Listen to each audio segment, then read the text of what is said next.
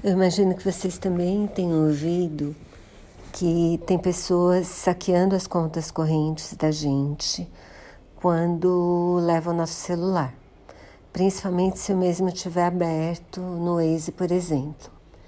Então a Marília gravou esse vídeo para dar várias dicas de como a gente pode proteger os dados do nosso telefone. E eu gostei bastante das dicas, sabe? Eu acho que vale super a pena assistir o vídeo e espalhar. Vou deixar o link aqui para vocês.